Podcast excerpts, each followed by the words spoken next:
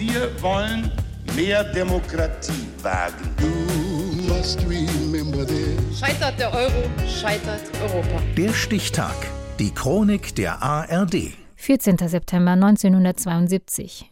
Heute vor 50 Jahren wurde die US-amerikanische Serie Die Waltons erstmals ausgestrahlt. Norbert Kunze. Die Geschichte der Waltons ist auch immer die Geschichte vom unerschütterlichen Glauben an die Grundfeste der Familie als sozialer Mittelpunkt der US-amerikanischen Gesellschaft. Home, Sweet Home.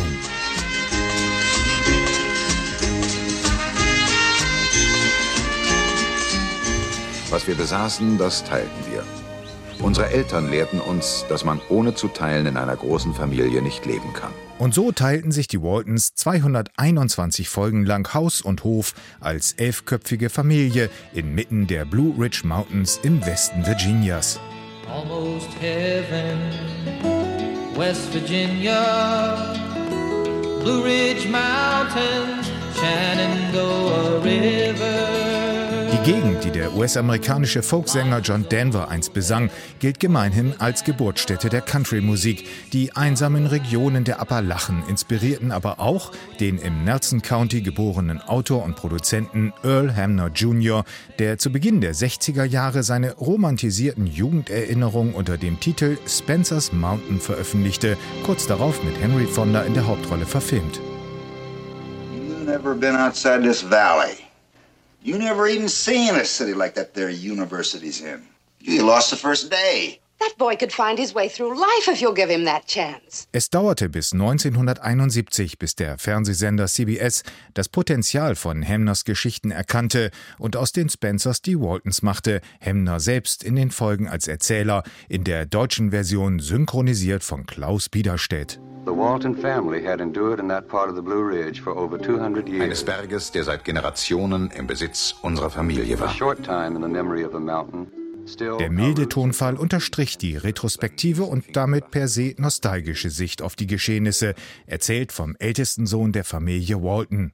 John Boy, am Tisch der Baptistenfamilie wurde vor den Mahlzeiten gebetet. Werte und Normen bestimmten das Weltbild. So spiegelte sich in den Waltons das Idealbild einer Familie in Zeiten von Depression, Armut und Arbeitslosigkeit in den 1930er Jahren der USA wieder. Arm, aber glücklich. Es war an einem Morgen des Jahres 1934 zur Zeit der großen Wirtschaftskrise. Mein Großvater und ich wählten Bäume aus, die geschlagen werden sollten. Die Waltons passten zudem auch gut in die Fernsehlandschaft der frühen 70er Jahre. Die USA waren erschüttert vom endlosen Vietnamkrieg. Der Präsident hieß Nixon, das Land politisch zerrissen. Harmonie, melancholische Erinnerung und kleine Neckereien boten eine willkommene Abwechslung, sei es der Fleck auf der Schürze oder ein defekter Gossenstein. Repariere bloß nicht den Ausguss, Sam. Nein, Esther. Lass es schon machen. Ja, Esther. Schleif die Messer. Ja, Esther. Aber schneid dich nicht. Nein, Esther. Wir beide werden doch mit einem Koffer auskommen. Sicher, ich reise gerne unbeschwert. Das deutsche Fernsehen startete am 12. Januar 1975, zuerst im ZDF, später in den Tiefen unterschiedlicher Privatkanäle. Im US-Network CBS hingegen sagten sich die Waltons heute, vor 50 Jahren, zum ersten Mal Gute Nacht. Gute Nacht, John Boy. Gute Nacht, Elizabeth. Gute Nacht, Jim Bob. Gute Nacht, Jason. Gute Nacht, Mama. Gute Nacht, Mary Ellen. Gute Nacht, Olivia. Gute Nacht.